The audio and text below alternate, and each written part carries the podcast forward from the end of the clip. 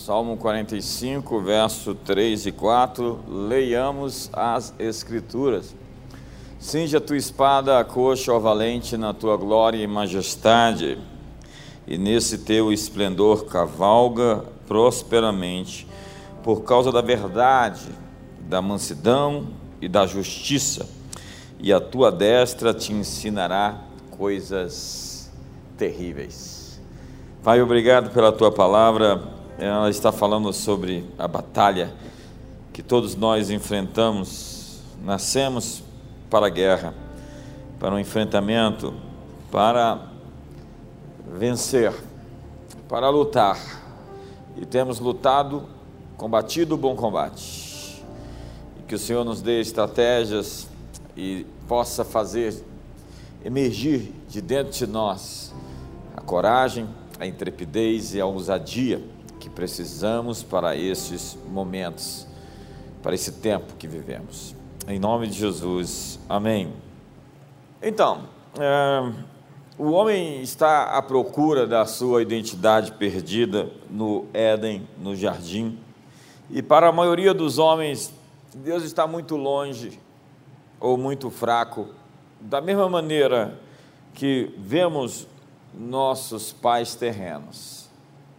A igreja aparou as garras do leão de Judá e o tornou em um animalzinho de estimação, um bicho de pelúcia.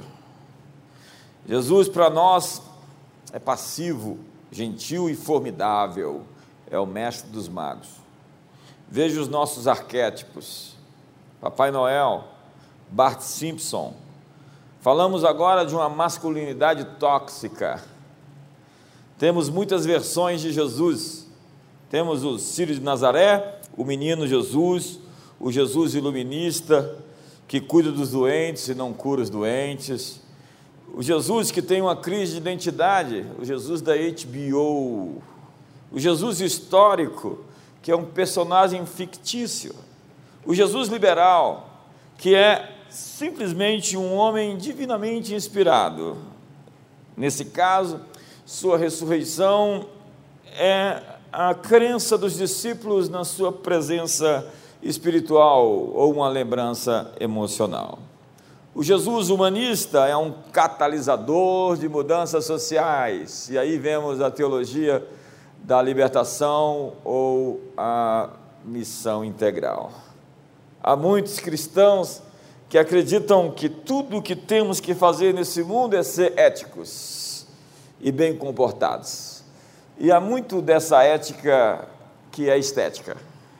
Há muitos cristãos cujo principal objetivo da vida é ser respeitado na comunidade como uma pessoa íntegra.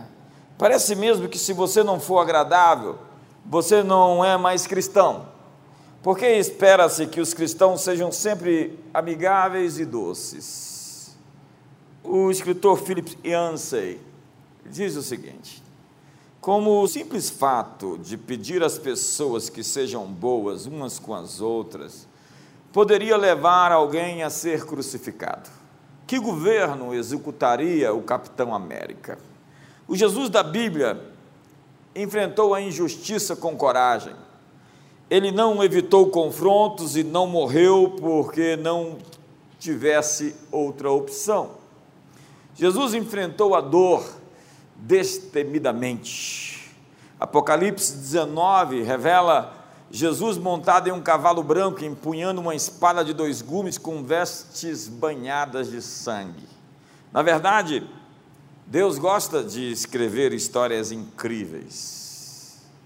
A travessia do Mar Vermelho, a queda dos muros de Jericó, Sansão e Dalila, Davi e Golias, a fornalha de fogo e os três rapazes. A verdade é que Deus é incrível e cria histórias poderosas a fim de nos inspirar, nos inspirar para a guerra. Todos nós nascemos na batalha. Em seu extraordinário livro, Coração Selvagem, John Wildrick diz que todo homem já foi um menino e que cada menino tem sonhos, grandes sonhos. O sonho de ser um herói, de vencer os maus garotos, de realizar feitos corajosos e resgatar a donzela em perigo. Mas o que acontece quando esses sonhos acontecem e nós crescemos e eles simplesmente evaporam?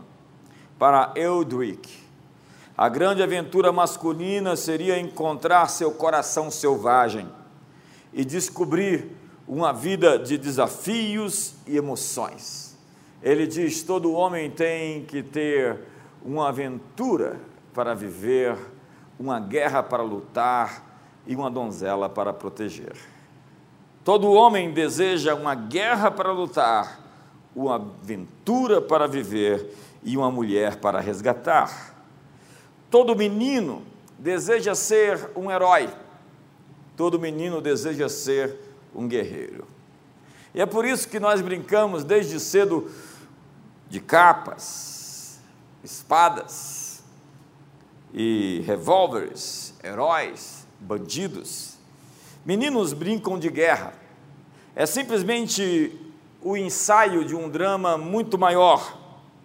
Mas há uma pergunta: a criança que você era, o menino que você era, se orgulharia do adulto que você se tornou? Nós estamos vendo a morte prematura do coração selvagem, do coração guerreiro de muitos homens. Um dia, o menino terá que voltar para defender o homem. Há soldados que deserdaram, guerreiros que se tornaram mercenários, heróis que se tornaram bandidos, valentes que perderam a coragem de lutar, perderam a coragem de lutar. Quanta gente com medo. É o mágico de Oz, onde temos um espantalho, um leão sem coragem e um homem de lata sem coração.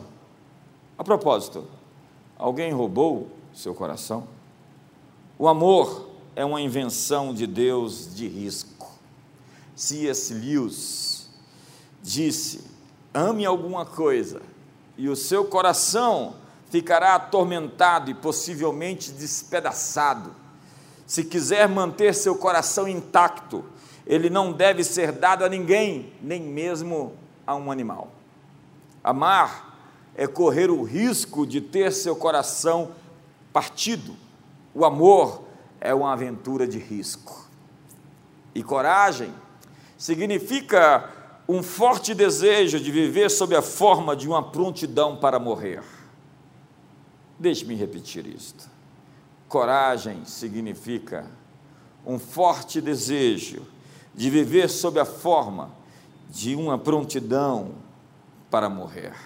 A honra de um verdadeiro guerreiro é mostrar suas cicatrizes adquiridas nas batalhas.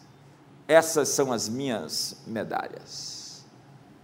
Heróis não carregam medalhas no peito, mas cicatrizes nas costas.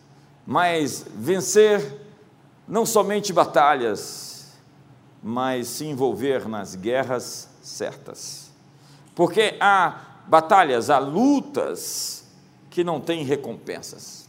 É como diz William Wallace no filme O Coração Valente: Filhos da Escócia vocês têm que lutar como homens livres, pois homens livres vocês já são. E quando vocês morrerem em suas camas, daqui a muitos anos, terão desejado trocar todos os dias a partir desse dia para voltar aqui e dizer aos nossos inimigos que eles podem tirar a nossa vida, mas nunca a nossa liberdade. É a batalha de Sterling. Ele provoca uma briga, e faz começar uma guerra. Será que nós temos um motivo para lutar? Alguém disse: se você não tem um motivo para morrer, você não tem uma razão para viver. Será que é hora de começar uma briga? Qual é a causa da sua guerra? Os outros ou o ego? Amargura e rejeição, a tentativa de se mostrar importante injustiça ou pecado, esteja certo de que você está lutando pelos motivos certos. Há algo selvagem no coração de todo homem. Hoje as palavras, as pessoas dizem, e o amor? Onde está o amor? Acredite, ficar de pé contra a injustiça é um gesto de amor. Há algo selvagem no coração de todos nós. Perigo, exploração, combate, riscos. A aventura está escrita nos nossos corações. Deus nos criou para uma aventura compartilhada. A aventura é algo que nos põe à prova. Você vai à casa do Avando e você verá na parede de sua sala a cabeça de um leão, de um leopardo e de um gorila que ele mesmo caçou. Do que você tem medo? Saltar de paraquedas, enfrentar um touro, nadar num rio de crocodilos, mergulhar num aquário cheio de tubarões. Eu gosto do que diz Mark Twain: coragem é resistência ao medo, domínio do medo e não ausência de medo. Todos nós nascemos na batalha, nós nascemos para lutar, nós nascemos para a guerra. A batalha está escrita no nosso DNA. Agora, quem passou por esse campo de batalha sem ser ferido? O soldado William Keft, do regimento 341 de infantaria dos Estados Unidos, disse: Eu creio que fui o único em toda a companhia a passar por todo o caminho através da Normândia sem ficar ferido. Quem passou por esse campo de batalha sem ser ferido? Quem não foi machucado? Quem não tem motivos para desistir? Quem não tem motivos para reclamar? Não há como cruzar esse campo sem ser ferido. É o que diz C.S. Lewis, o autor de Nárnia. Esse mundo é um território ocupado pelo inimigo. Todo homem é um guerreiro no seu interior, mas lutar é uma decisão de cada um de nós. Deus nos deu um coração de guerreiro. Um guerreiro tem uma aguçada consciência dos inimigos que vai enfrentar. Ele tem a perspectiva de que vai ter que lutar. Quando Israel entrou na terra prometida, eles sabiam que tinham inimigos a vencer. Quando Deus lhe promove para a sua próxima etapa, os inimigos da sua próxima fase vão tentar lhe impedir de avançar. Cada fase da sua vida tem os seus próprios inimigos, mas um guerreiro tem uma causa maior do que sua autopreservação. O mercenário luta por pagamento, luta por dinheiro ou por benefícios próprios.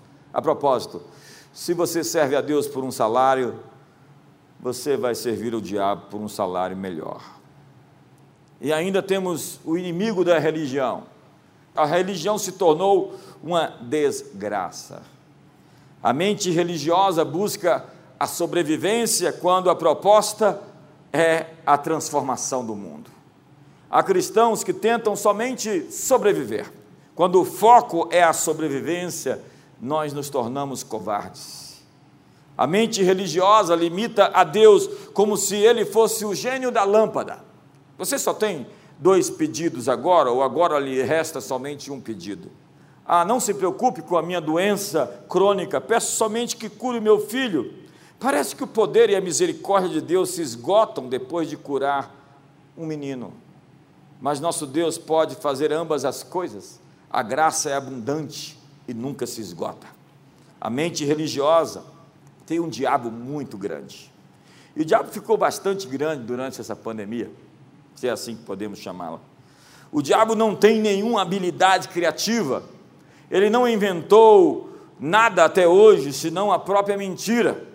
Tudo o que o diabo faz é se informar do que Deus está fazendo e procurar distorcer, ganhar vantagem naquilo. As pessoas religiosas têm esterilizado o Evangelho. Jesus tomou água e transformou em vinho. O fariseu colocou vinagre. Depois de dois mil anos, eles têm diluído o vinho em suco. A religião tem reduzido o poder sobrenatural de Deus para uma aula de história. A mente religiosa nos confinou a templos de igrejas, dentro das quatro paredes. Mas se a luz mais brilhante desse mundo ficar trancada, quão grande escuridão será o nosso mundo. Esta é a hora de libertar essa luz, de se levantar e brilhar. A sabedoria religiosa dos nossos dias tenta criar uma distinção entre caráter e poder do Espírito, entre dons do Espírito e frutos do Espírito. Mas poder e caráter estão completamente alinhados nas Escrituras, são como duas pernas, você não pode andar sem elas. As manifestações de Deus são ofensivas para a religião. Pessoas apaixonadas intimidam pessoas acomodadas. Pessoas generosas confrontam os avarentos.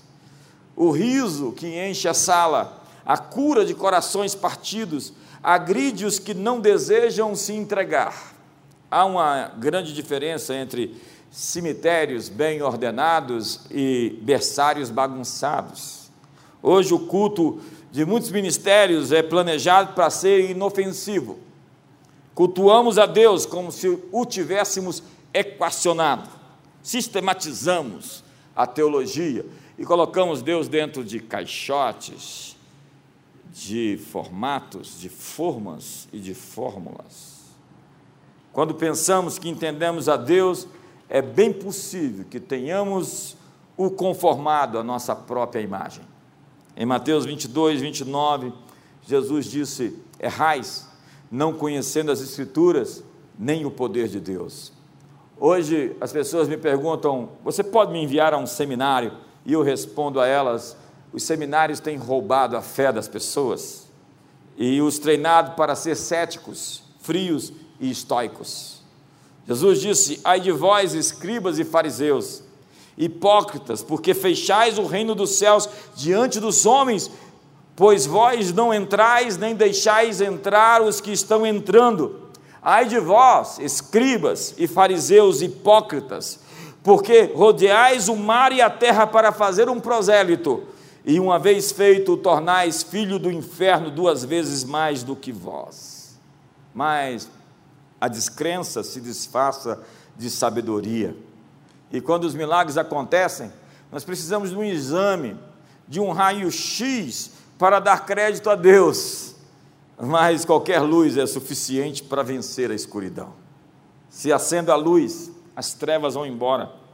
A escuridão não tem opção, não tem direito a voto, não me encara em tom desafiador. No momento em que a luz invade o quarto, as sombras fogem. Jesus disse: vocês são a luz do mundo, e a luz é reveladora, mas a luz não brilha por você acreditar na doutrina certa. Precisamos da realidade do céu e não somente sobre a doutrina do céu. Faça-se aqui na terra como no céu é uma chamada. A igreja apostólica de Atos era marcada pela sua coragem. Então a Bíblia diz: vendo a intrepidez de Pedro e João, e tendo percebido que eram homens iletrados e indoutos, se admiravam e reconheciam que haviam estado com Jesus. Agora, pois, ó Senhor, olha para as suas ameaças e concede aos teus servos que falam com toda intrepidez a tua palavra. E tendo eles orado, tremeu o lugar em que estavam reunidos, e todos foram cheios do Espírito Santo e anunciavam com intrepidez a palavra de Deus. Em vez de clamar por mais poder para viver, você pode pedir coragem para obedecer às suas ordens. Porque a igreja abraçou uma falsa espiritualidade. Nós estamos nos escondendo com medo, quando em todos os cenários da igreja primitiva, em momentos de pandemia, de crise, de terremotos, de mortes, a igreja está invadindo os lugares mais inóspitos e transformando a realidade das pessoas. O seu silêncio é ensurdecedor. Nós abandonamos a mentalidade de reino de Deus por uma mentalidade de sobrevivência. Se somos a luz do mundo, somos então a resposta deste mundo que ele precisa em todas as áreas que estão cobertas por trevas na sociedade. Onde está o nosso poder? Onde está o Deus que nós invocamos e chamamos de Pai? Estamos conectados à força mais criativa do universo. Onde estão as grandes ideias? A identidade do Pai deve ser revelada na vida dos seus filhos. Se chamamos Deus de Pai, deveríamos pelo menos parecermos com Ele. Somos responsáveis de revelar Deus ao mundo. Revelar significa levantar o véu ou remover a cobertura. Cabe a nós transformar a verdade em experiência e estilo de vida pessoal. O texto tem que sair da página, o verbo tem que se fazer carne. Somos a luz deste mundo e fomos feitos para lutar.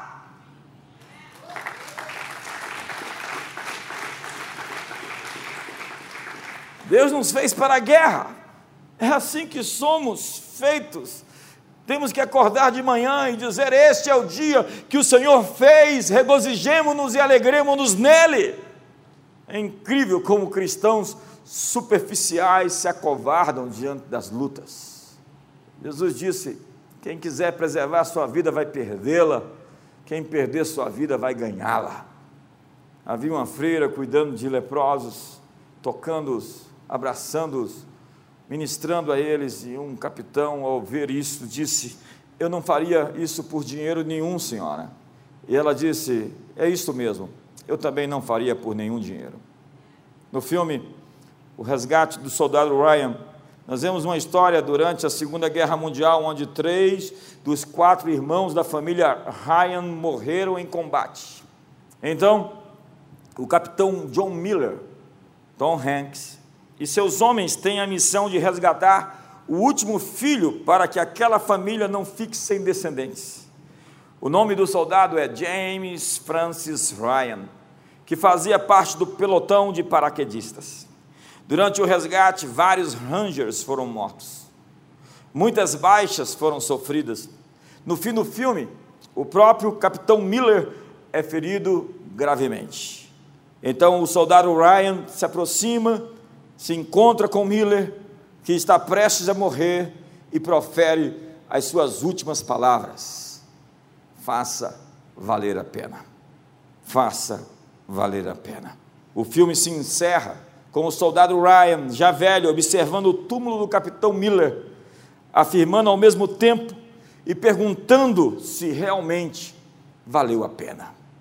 Cada um de nós terá somente uma chance nessa vida seu túmulo terá duas inscrições divididas por um traço: o dia que você nasceu e o dia que você vai morrer. Haverá duas datas marcadas na sua lápide: a data do seu nascimento e a data da sua morte.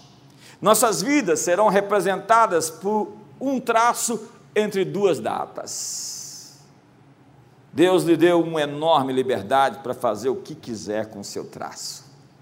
Você pode viver e abençoar pessoas, ou pode viver para si mesmo. Você pode pegar o seu traço e gastá-lo como um egoísta, ou você pode usá-lo para impactar esse mundo com coragem. Você pode usar seu traço buscando conforto, segurança e prazer, ou pode gastá-lo servindo as pessoas nesse mundo. É a única vida que você tem nesta terra. Seu único traço. Seus recursos podem desaparecer ou podem se transformar em um legado para as futuras gerações. Espero que você decida fazer algo melhor com o seu traço. Quais serão suas últimas palavras? Disse que Voltaire, o zombador, gritou por perdão durante toda a noite, a ponto de sua enfermeira dizer: por todo o dinheiro da Europa, Nunca mais quero ver um incrédulo morrer. Beethoven disse ao morrer: aplaudam, amigos, a comédia acabou. Goethe gritou: mais luz, mais luz. Thomas Edison, enquanto olhava pela janela uma paisagem, disse: é muito lindo ali. Sigmund Freud morreu dizendo: isso é um absurdo. Isto é um absurdo. Che Guevara, antes de morrer, disse: Não se preocupe, capitão, está tudo acabado. Eu falhei. John Huss, o reformador, disse: Não, eu nunca preguei qualquer doutrina de tendência para o mal, e o que ensinei com os meus lábios, agora selo com o meu sangue. Frederic Nietzsche disse: Se realmente existe um Deus vivo, eu sou o mais miserável dos homens. Churchill, Winston Churchill, disse: Que tolo fui. E presidente do Movimento Internacional dos Ateus, disse: Por favor, queimem todos os meus livros. Vejam o santo, ele já espera por mim. Ele está aqui. Jesus Cristo disse: Está consumado. Pai, nas tuas mãos entrego o meu espírito. Senhoras e senhores, eu não sei quais serão as suas últimas palavras, tão somente faça valer a pena.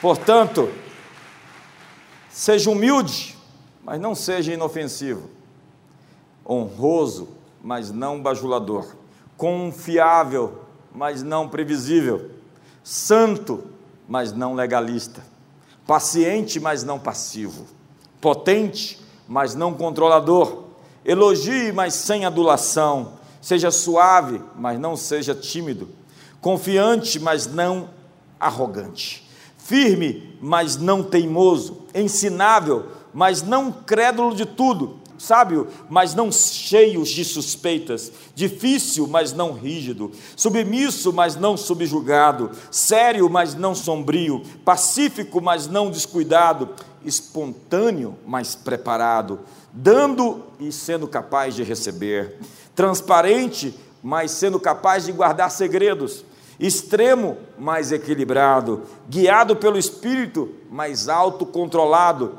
submisso aos homens mas seguindo a Deus. Ore sem cessar, pois a oração é a ponte entre o que é e o que será. Dê sacrificialmente, sonhe injustificadamente, sirva de coração, ame sem vergonha, caminhe inocentemente, acredite, viva poderosamente. É hora do leão rugir e é hora da igreja, a noiva do cordeiro, se levantar. O texto de Joel, capítulo 3, verso 16, diz que o Senhor ruge de Sião, o Senhor grita como um leão. Talvez você está se escondendo com medo, talvez você está apavorado, quem sabe você esteja assombrado. Pode ser que você esteja hoje com muito medo.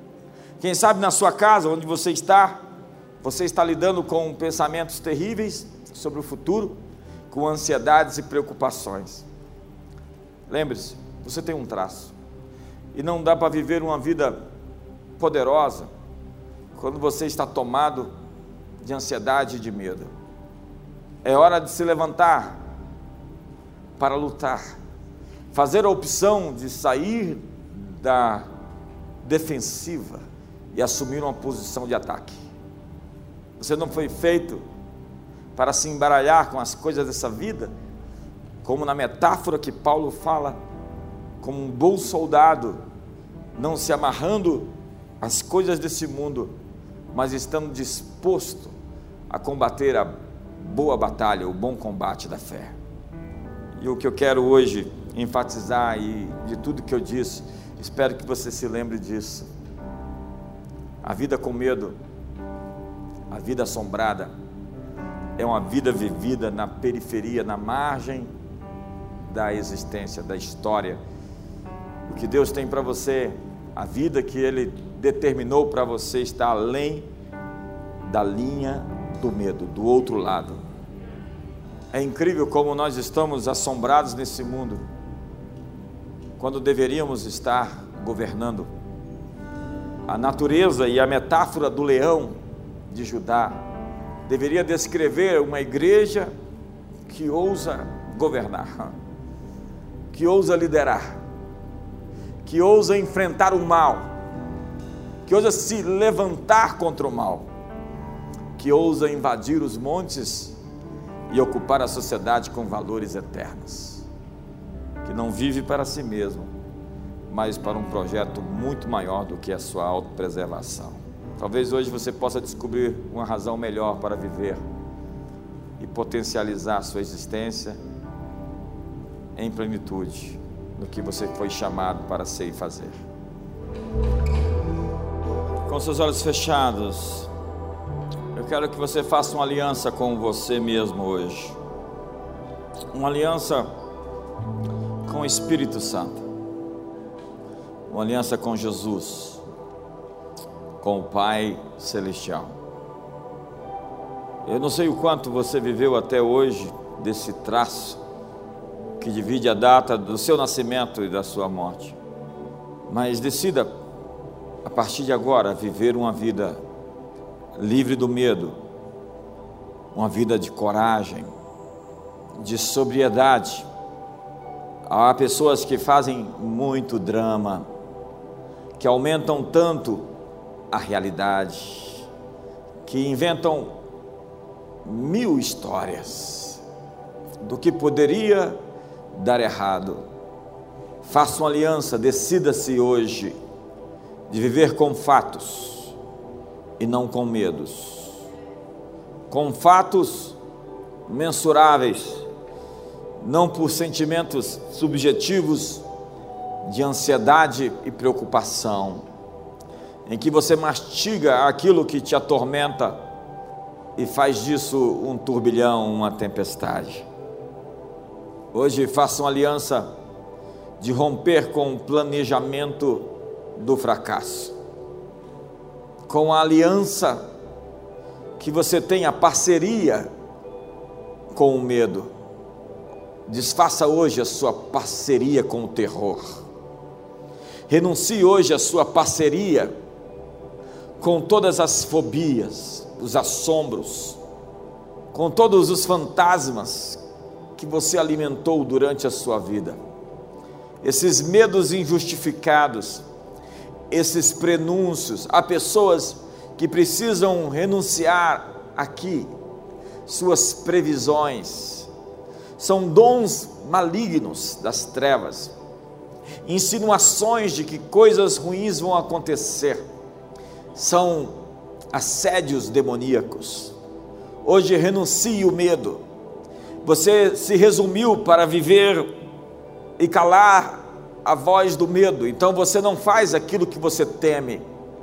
Então, ao calar a voz do medo, você não simplesmente viveu para superá-lo, mas simplesmente você deixou de fazer o que deveria fazer, se acomodando a menos do que deveria viver.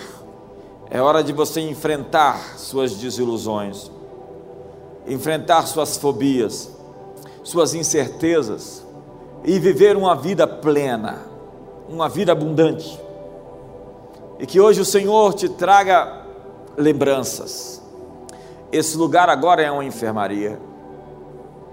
E há anjos hoje trazendo cura sobre suas emoções, sobre seus sentimentos, sobre suas lembranças. O que te faz agir como você age? o que te faz temer ou dramatizar as coisas, o que te faz resistir uma aliança e um compromisso com uma mulher num casamento.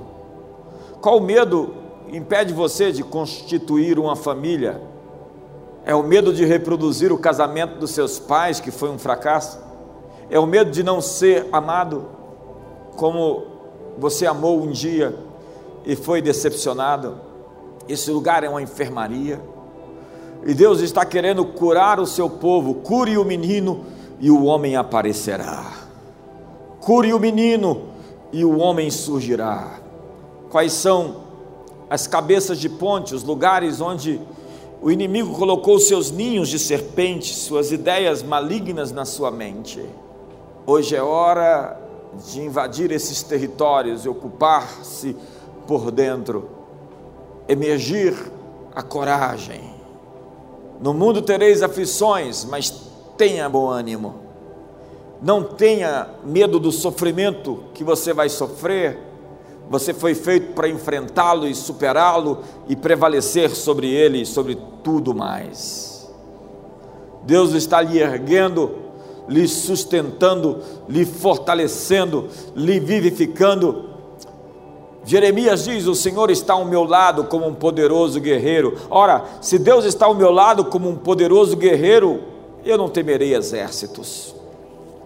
O salmista diz: O Senhor está entre aqueles que me ajudam. Ora, se Deus está entre os que me ajudam, por que eu temeria? O Salmo 27 diz: Ainda que a guerra estourasse contra mim, ainda assim teria confiança, eu não temeria.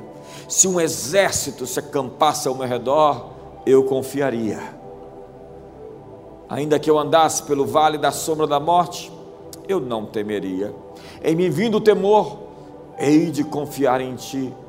Qual é a área da sua vida que está reduzida pelo medo?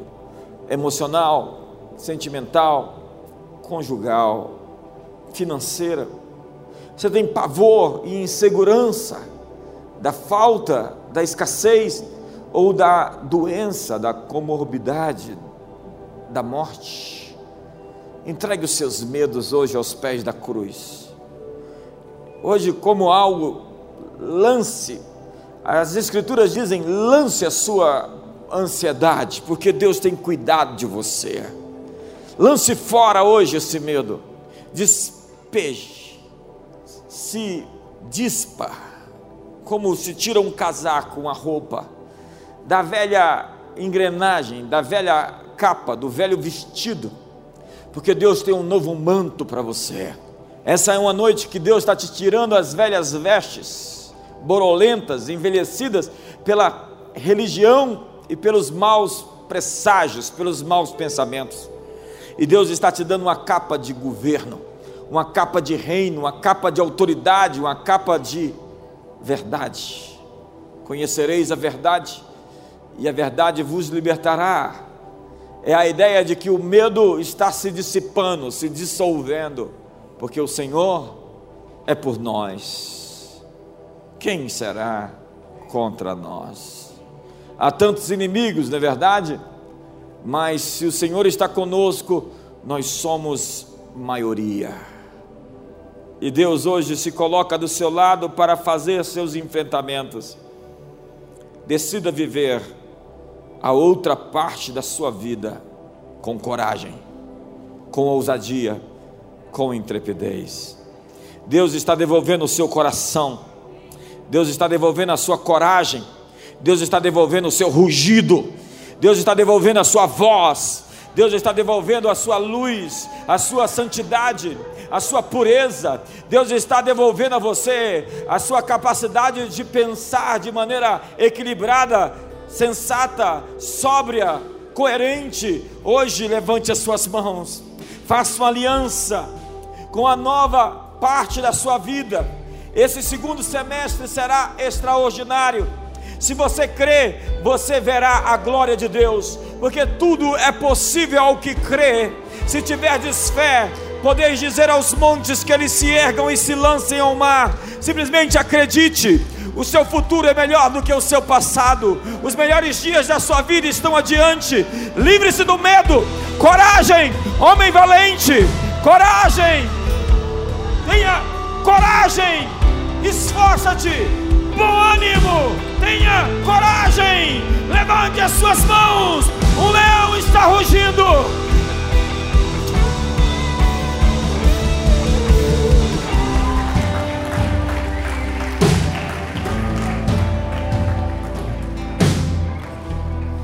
vou lhe dar uma palavra. Você vai ter dentro de você uma, uma força que vai emergir, trazer para fora o seu melhor, diante de perigo, do susto, da intimidação. Você não vai mais recorrer àqueles velhos, ultrapassados, rasteiros sentimentos.